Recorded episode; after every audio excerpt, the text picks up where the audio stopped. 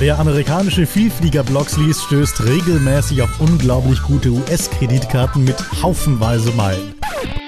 Ob und wie man die auch als Nicht-Amerikaner bekommen kann, darum geht's jetzt. Wir haben einen Experten zu Gast. Point Sky, One Mile at a Time, View from the Wing, so heißen sie die amerikanischen Reiseblogs. Und jedes Mal, wenn ich mich da reinklicke bei denen, denke ich mir, boah, die haben ganz schön krasse Kreditkarten da im Angebot in den Vereinigten Staaten.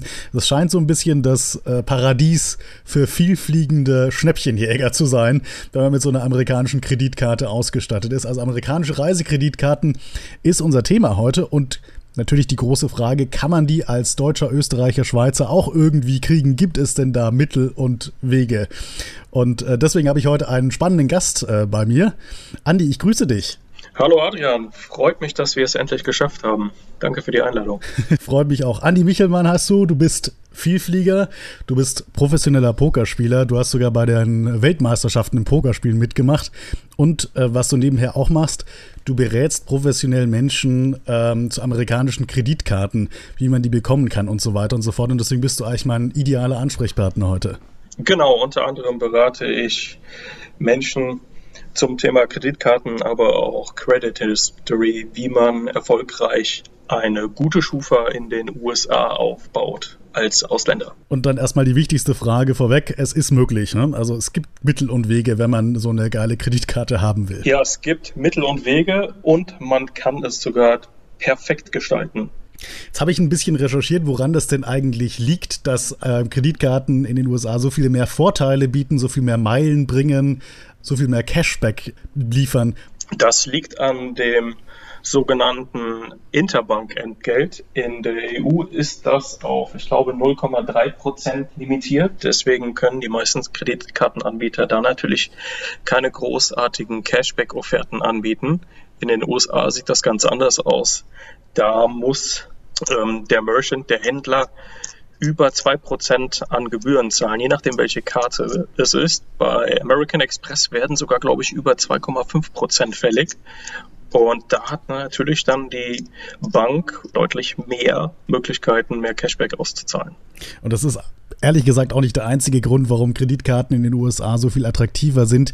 Der andere Grund sind die extrem hohen Zollzinsen, die es gibt, wenn man seine Kreditkarte nicht rechtzeitig abbezahlt, was wir hoffentlich alle nicht machen, aber die sind wirklich wuchermäßig in den USA und viele Amerikaner sind eben auch auf dieses kranke System reingefallen, ähm, verschulden sich dann eben mit ihren Kreditkarten und das finanziert natürlich dann auch in gewisser Weise die Vorteile für die Leute, die ihre Kreditkarten äh, ordentlich nutzen und dann die ganzen Vielfliegervorteile mit abstauben können. Das ist richtig. Jetzt erstmal vorneweg vielleicht ein kleiner Disclaimer. Wenn man eine amerikanische Kreditkarte haben will als Deutscher, was muss man auf jeden Fall haben in den USA? Grundvoraussetzung Nummer eins ist ein Bankaccount, ein äh, ganz normales Konto auf Guthabenbasis, zum Beispiel bei der Bank of America. Dann benötigt man eine sogenannte ITIN. Dazu kommen wir später. Das ist eine Art Steuernummer. Diese Nummer benötigt man, damit einem eine Credit History zugewiesen werden kann. Sowas wie Schufa eigentlich. Sehr ähnlich. Und was man natürlich braucht, um das alles zu bekommen, ist tatsächlich der größte Haken an der Sache. Man braucht eine amerikanische Adresse. Das Gute ist, viele Leute haben irgendwie Freunde, Verwandte, Bekannte in den USA, die sie für diese Adresse missbrauchen können. Ähm, aber ohne eine Adresse geht, glaube ich, gar nichts. Ne? Das ist relativ äh, schwer. Man sollte schon irgendwie versuchen, eine Mailing-Address zu bekommen. Man kann aber je nach regionaler Bank auch mal Glück haben und einen Account aufmachen und dann vielleicht eine Postfachnummer angeben. Man kann irgendwas in den USA bestellen und das Paket wird dann von einem Paketservice einfach in die, äh, nach Deutschland weitergeleitet gegen eine gewisse Gebühr. Und das sollte auch mit den Banken möglich sein. Also wir halten fest, es ist möglich, aber es ist halt schon ein bisschen umständlich. Man muss sich da schon reinfuchsen. Ich habe auch eine ein amerikanisches Bankkonto. Ich habe leider noch keine Kreditkarte. Ähm, und ich war bei insgesamt drei Bank of America Filialen. Zwei haben gesagt, also wenn du keine amerikanische Adresse hast und du nicht hier wohnst, kriegst du es nicht. Und erst die dritte Filiale hat sich dann mit der Adresse von einer Bekannten abgegeben, zu der die Post dann geschickt werden konnte. Aber es ist möglich, man muss halt bloß ein bisschen dahinterher sein. Genau, es kommt ein bisschen auf den Bundesstaat an. Und wie du es gerade sehr schön hervorgehoben hast, manchmal musst du deine Adresse auch verifizieren. Je nach Bank Einige Banken sind da strenger, andere weniger streng. Bank of America ähm, etwas lapidare Regelungen zu haben, das kommt dann auf die Filiale an.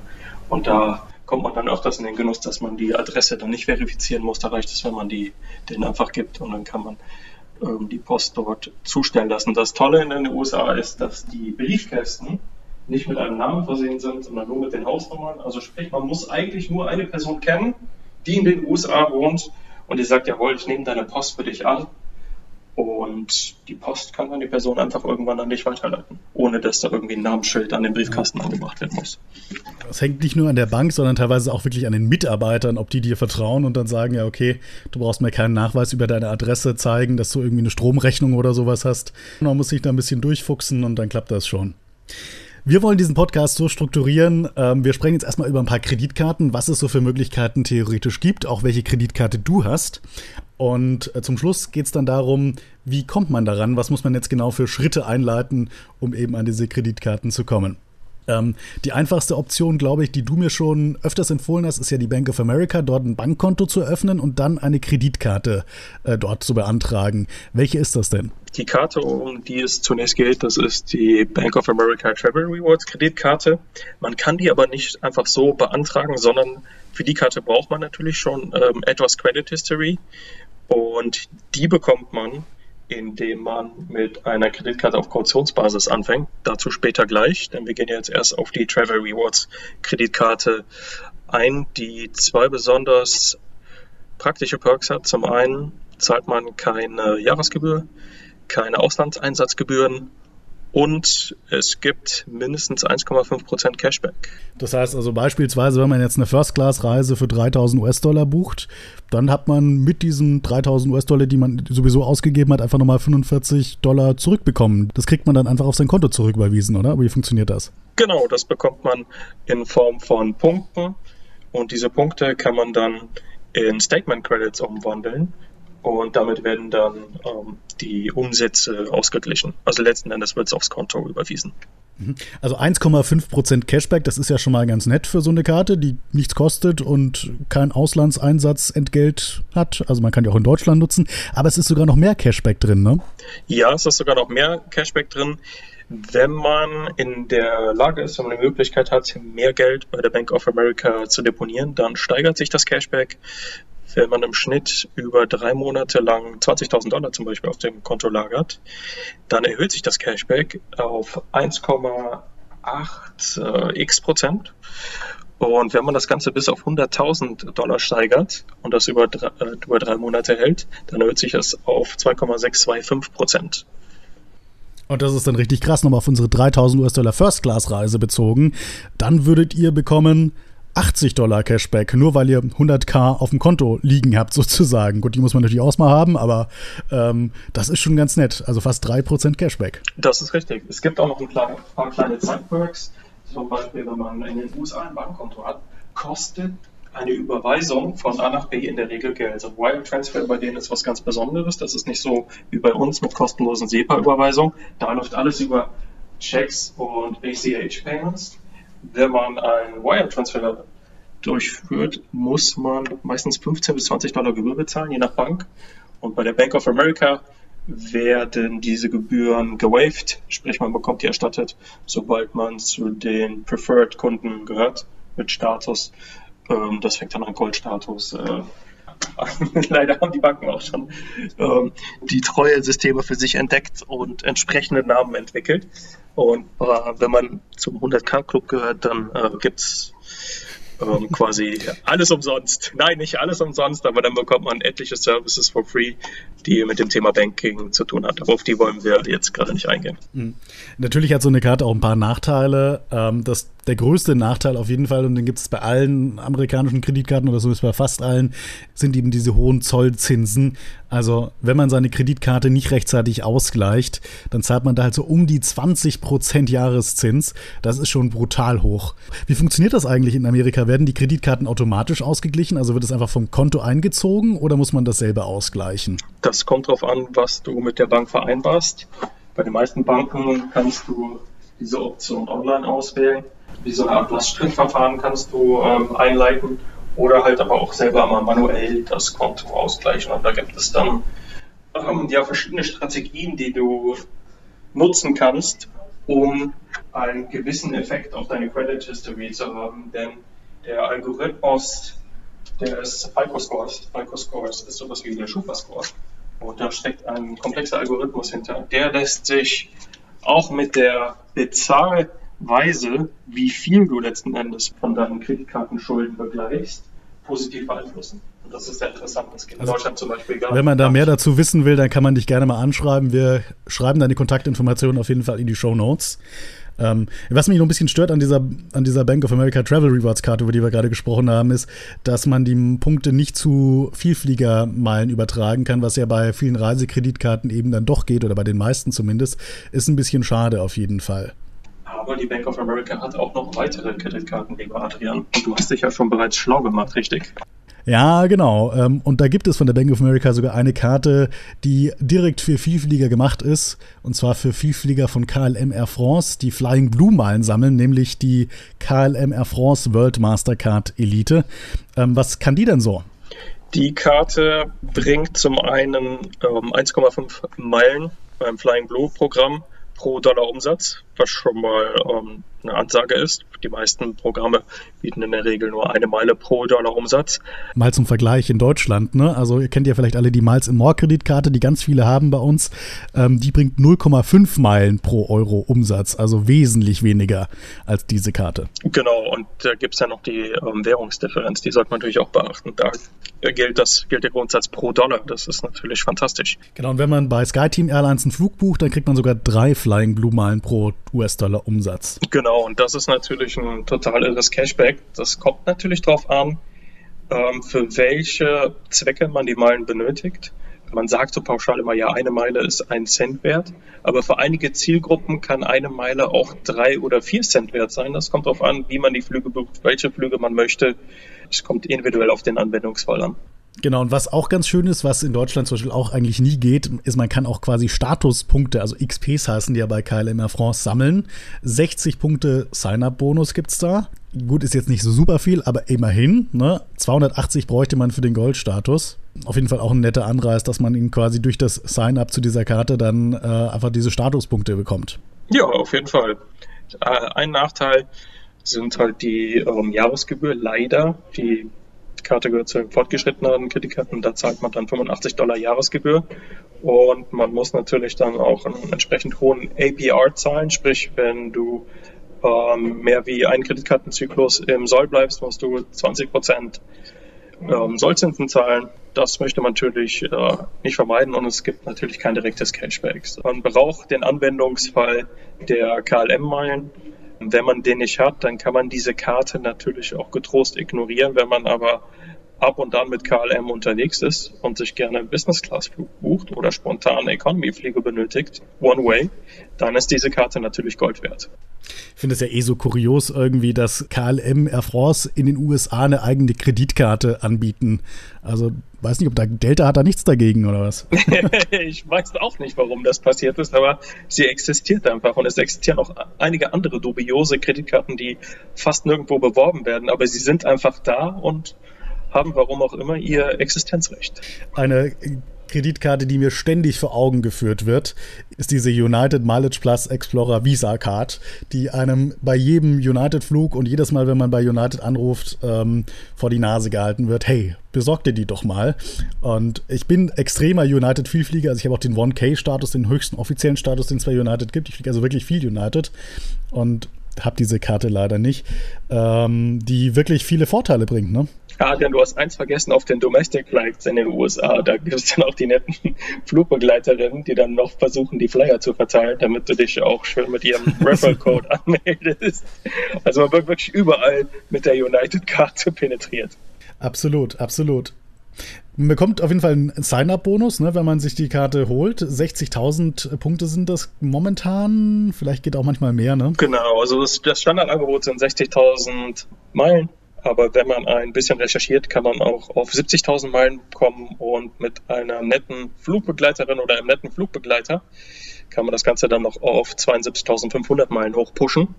Man muss dann einfach Ach, nur wenn man das im Flieger abschließt sozusagen. Genau, man muss einfach nur dann den, den, den Flugbegleiter, die Flugbegleiter-ID, Referral-ID vom Flugbegleiter verwenden und dann kriegt man noch einen kleinen Bonus. So 72.500 Meilen, da ist auf jeden Fall locker ein, ein Long-Haul-Business-Class-Flug äh, drin oder mehrere Domestic-Kurzstreckenflüge.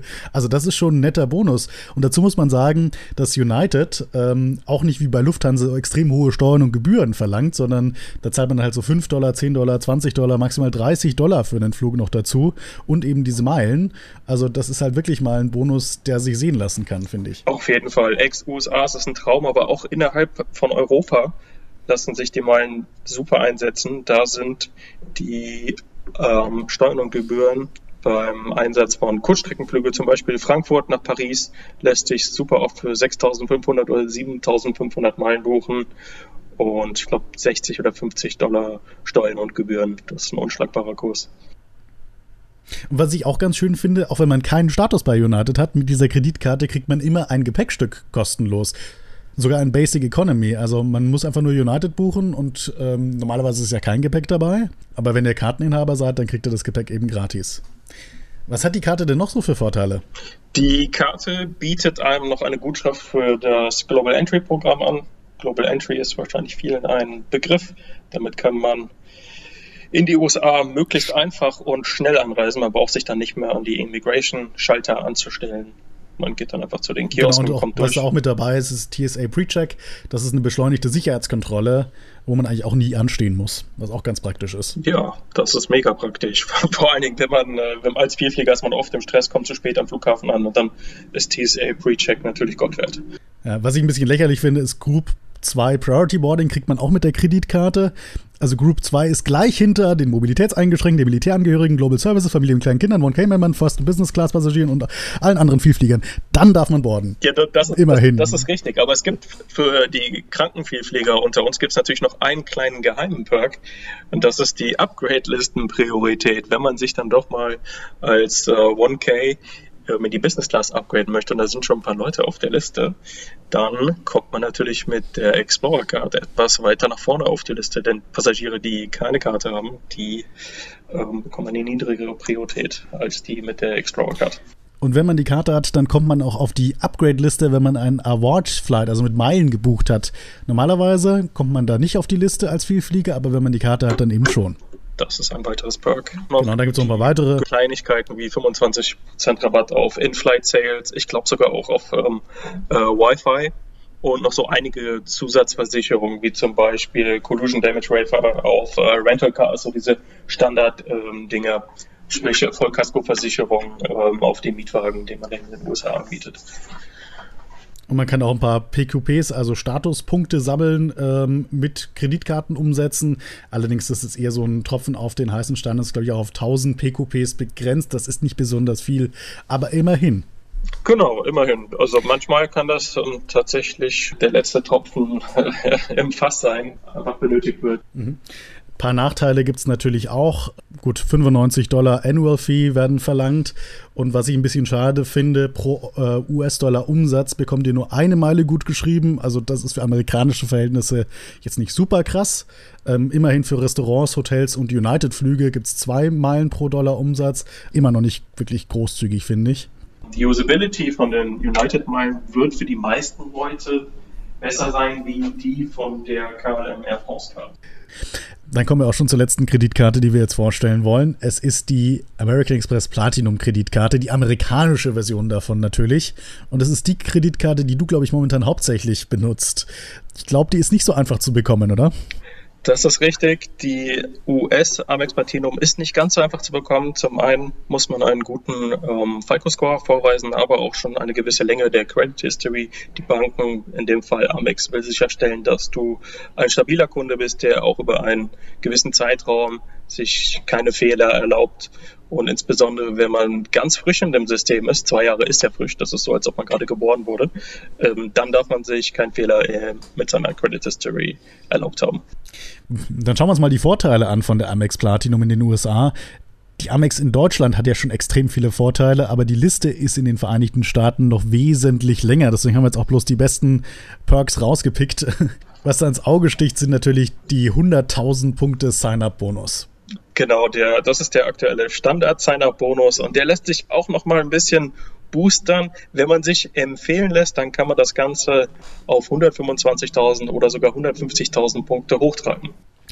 Ja, und dann ist natürlich ganz spannend, dass es genau wie in Deutschland eigentlich auch ein Punkt pro US-Dollar Umsatz äh, gibt.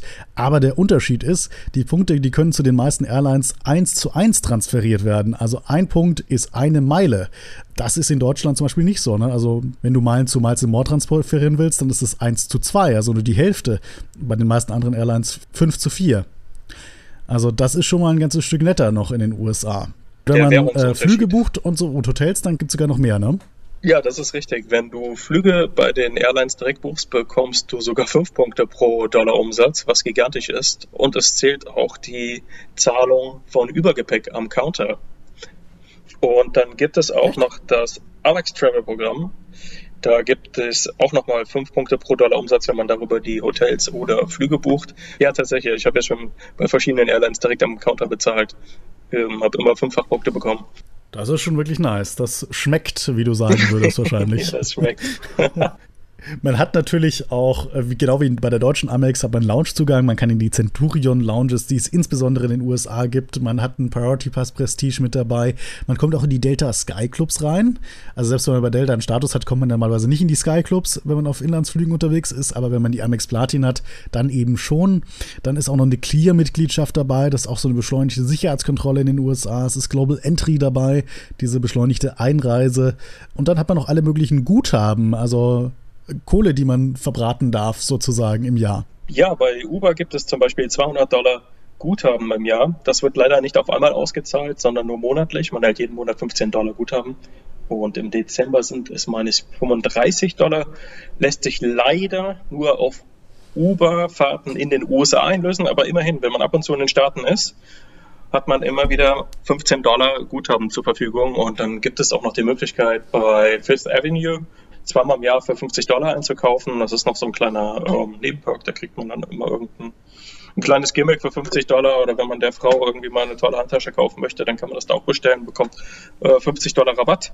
Das ist so ein kleines äh, Sideperk und dann gibt es hier und da noch äh, diverse Rabatte. Ganz neu ist jetzt, dass man die Walmart Plus Mitgliedschaft erstattet bekommt. Die braucht man jetzt ähm, als Europäer nicht zwingen, kann aber als ähm, US-Spielbesucher doch ganz nett sein. Das ist sowas wie letzten Endes Amazon das Prime. Walmart Plus. Das ist eigentlich sowas wie äh, Amazon Prime nur für Walmart. Man kriegt dann nochmal Rabatt an den Walmart-Tankstellen. Und ich glaube Murphy, das ist die Walmart eigene Tankstellenkette, da kriegt man da auch nochmal irgendwie, ich weiß nicht, 5 Cent pro Gallone oder so Rabatt. Summiert sich halt alles. Ich finde es ja schon ein bisschen kurios, weil Walmart ist ja irgendwie schon so der Budget-Supermarkt und äh, das, den verbindet man jetzt überhaupt nicht mit American Express, ehrlich gesagt. Also, dass gerade da die Walmart Plus-Mitgliedschaft inklusive ist, finde ich ja schon ein bisschen lustig. Ja, es ist sehr interessant. Man versucht da wirklich möglichst viele Kunden anzusprechen. Es gibt, glaube ich, in den USA einfach wahnsinnig viele Leute, die Geld haben, aber die wissen noch nicht mal, dass American Express existiert oder haben sich nie damit beschäftigt. Und so versucht man dann neue Kunden, glaube ich, zu erschließen. Genau wie in Deutschland sind dann bei der Amex auch noch alle möglichen Hotel- und Mietwagen-Statusmitgliedschaften mit dabei, Versicherungen und so weiter und so fort. Aber die amerikanische Variante bietet auch noch einen Vorteil, den es in Deutschland eben nicht gibt. Das ist die ähm, Fremdwährungsgebühr. Die entfällt nämlich in den USA komplett. Und das macht sich natürlich dann bei höheren Kreditkartenumsätzen schon bemerkbar. Vor allem, wenn ihr in Deutschland lebt und eine amerikanische Kreditkarte habt, könnt ihr quasi in Deutschland mit der Ami-Karte shoppen, ohne dafür, ähm, weiß ich nicht, 2% Auslandseinsatz Entgelt zu bezahlen. Was ganz nice ist und sich auf jeden Fall auszahlt. Auf jeden Fall. Was nicht so nice ist, ist die Jahresgebühr. Die ist ziemlich hoch, aber eigentlich genauso hoch wie in Deutschland auch. 695 US-Dollar. Dann haben wir auch wieder diese hohen Zollzinsen von um die 20 Prozent. Zollzinsen. Was ich als äh, Vielflieger ein bisschen schade finde. Ab 2023 habt ihr mit der amerikanischen Amex äh, Platinum keinen Loungezugang mit Gast mehr. Das heißt, für jeden Gast müsst ihr dann extra bezahlen 60 Dollar oder sowas. Mit der deutschen geht es weiterhin. Ich glaube, diesen Gastzugang, also mein Stand ist, dass es den immer noch gibt, aber nur für Inhaber, die einen bestimmten Umsatz erzielen. Also ich glaube, du musst 50 oder 60.000 Umsatz haben und dann kannst du immer noch Gäste mit reinnehmen. Ja, also die amerikanische Variante der Amex Platinum, wirklich nice, muss man sagen. Vielen Dank für die Infos bis hierhin. Jetzt kommt allerdings der spannende Teil. Wie zum Himmel kriege ich denn jetzt eine amerikanische Kreditkarte? Wie muss ich vorgehen? Ähm, Schritt 1 wäre eine US-Mailing-Address. Fragt in eurem Netzwerk nach, ob ihr jemanden kennt, der in den USA wohnt, der für euch Post annehmen kann. Das wäre so der erste Schritt. Wenn ihr keinen findet und ihr trotzdem eine Karte haben wollt, dann besteht die Möglichkeit, einfach mal nach Mailing Address ähm, Services zu suchen. Die, ich weiß leider nicht genau, wie die heißen, weil mich tatsächlich das noch keiner gefragt hat, aber die gibt es tatsächlich genauso wie diese Paketdienste, die Pakete nach Deutschland weiterleiten, obwohl man eine US-Adresse angibt. Sehr praktisch, kostet aber ein bisschen was. Dann benötigt man eine sogenannte ITIN, das ist die amerikanische Steuernummer, um das einfach mal so kurz zu fassen. Es gibt verschiedene wie, Steuernummern. Wie bekommt man die? Die bekommt man ähm, einfachsten Fall, indem man zu einem Tax Office geht und dort kann man die Nummer beantragen. Das kostet dann je nachdem 2 bis 300 Dollar. Ich würde empfehlen, nach einem entsprechenden Tax Office online zu suchen und vielleicht ein bisschen zu vergleichen, denn die Gebühren können manchmal unterschiedlich sein. Wenn du vielleicht einfach so, sagen wir, du bist jetzt gerade zufällig in den USA, in Washington zum Beispiel, und fährst jetzt einfach zum Tax Office, dann kann es sein, dass die dann doch etwas mehr nehmen als andere. Deswegen würde ich auf jeden Fall einmal recherchieren, die anschreiben oder kurz telefonieren und dann zahlt man vielleicht auch nur 150 Dollar für die Beantragung der ITN und es dauert nur ein paar Tage. Man kann sie auch beim IRS beantragen, würde ich aber nicht empfehlen, weil das dann doch über sechs Monate dauern kann. Du musst dann nochmal nachfragen. Ähm, dann würde ich doch lieber äh, das Geld in die Hand nehmen und die bei einer Agency beantragen. Wir haben eine US-Adresse, wir haben jetzt unsere amerikanische Steuernummer, die wir auf jeden Fall brauchen dann kommt Schritt 3 und das ist vermutlich das Bankkonto, oder? Genau. Man benötigt ein Bankkonto. Da würde ich die Bank of America empfehlen. Die ist im Durchschnitt am einfachsten mit Ausländern, sehr ausländerfreundlich. Ähm, ja, einfach hingehen, versuchen das Bankkonto aufzumachen. Bei vielen Leuten klappt das schon beim ersten Mal. Einige müssen viermal hingehen, bis sie dann ähm, Glück haben man muss sagen, dass, dass es so einfach ist, in den USA teilweise ein Bankkonto zu öffnen, auch wenn man dort nicht wohnt, liegt daran, dass eben vieles auf illegale Einwanderer so ein bisschen fokussiert ist, die ja auch in den USA leben. Und man sagt halt irgendwie, ja gut, dem müssen wir auch eine Steuernummer ermöglichen. Wir müssen ihnen ermöglichen, dass sie ein Bankkonto eröffnen, auch wenn sie hier offiziell nicht registriert sind. Und von diesem Umstand profitiert eben auch ein Deutscher, der sich eine Vielflieger-Kreditkarte abstauben will, ähm, weil es dann eben so ähnlich funktioniert oder der, Ansatz ein ähnlicher ist. Ja, das ist richtig, lieber Adrian. Ähm, aber letzten Endes muss man natürlich dort auch seine, ähm, seinen Reisepass vorlegen. Äh, man wird quasi interviewt, warum man denn das Konto aufmachen möchte, was man in den USA macht, äh, wie viel Jahreseinkommen man hat. Das muss man letzten Endes nicht validieren, zumindest bei der Bank of America nicht man wird schon einiges gefragt und das sollte man dann auch möglichst ehrlich beantworten.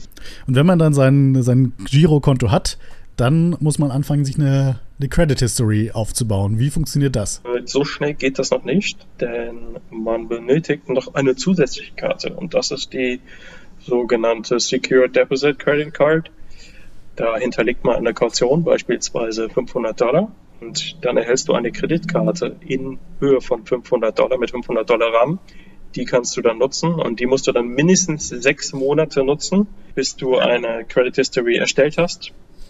Und danach brauchst du diese Karte nicht mehr. Aber diese Karte bitte nicht kündigen, denn die erste Kreditkarte, die du beantragst, die solltest du auch möglichst lange besitzen. Denn diese Karte wird nach den sechs Monaten in eine vollwertige Kreditkarte umgewandelt, aber ohne Jahresgebühr. Das ist das Praktische bei Bank of America. Da kostet nämlich die Standardkarte nichts. Bei anderen Banken werden dann doch mal 29 oder 39 Dollar im Jahr fällig. Genau, und dann kann man anfangen, sich eine Kredithistorie aufzubauen. Ähm, irgendwann bekommt man dann diese Travel Rewards Karte zum Beispiel, von der wir vorher gesprochen haben. Und dann kann man sich hocharbeiten vermutlich und sich eine Credit History aufbauen, also die amerikanische Schufa sozusagen. Und hat dann vielleicht irgendwann, genau wie du, Andy, diese Amex Platinum, die amerikanische Variante davon. Es ist möglich, wenn auch nicht ganz unkompliziert. Wenn euch das Thema interessiert, wir packen auch nochmal die Kontaktinformationen zu dir in die Show Notes. Da können sich unsere Leser und Zuhörer dann an dich wenden, wenn sie Interesse haben. Wie gesagt, du machst das professionell, du berätst Menschen äh, zum Thema Credit History, Schufa in den USA aufbauen sozusagen, ne? Es geht aber nicht nur um Kreditkarten, sondern das Potenzial mit einer amerikanischen Credit History ist in den USA dann doch nochmal um vieles höher. Man kann aufgrund einer guten Credit History auch andere Dinge kaufen wie Autos, Häuser und das zu einem niedrigen Zinssatz. Da sind ganz andere Dinge möglich als in Deutschland. Ja, vielen Dank, dass du dir die Zeit genommen hast für den Podcast, Andi. Und ich finde es wahnsinnig interessant und habe jetzt auch voll Bock, mir eine amerikanische Kreditkarte zuzulegen. Ich muss mich jetzt endlich mal drum kümmern. Das Bankkonto habe ich ja schon mal, also so weit bin ich schon mal gekommen, aber für alles Weitere ähm, hat mir bisher lange die Zeit gefehlt. Werde ich jetzt demnächst ändern. Wenn du Fragen hast, Adrian, frag mich jederzeit. Ich helfe dir auf jeden Fall bei deiner nächsten amerikanischen Kreditkarte. Danke dir. Ja, und äh, wenn euch der Podcast gefallen hat, dann würden wir uns natürlich freuen, wenn ihr uns fünf Sterne bei Apple Podcasts verpasst, uns bei Spotify abonniert und auch im nächsten Monat wieder reinschaltet, pünktlich am 20. Januar. Das war der neue Travel Deals Podcast. Danke fürs Zuhören und dann bis zum nächsten Mal.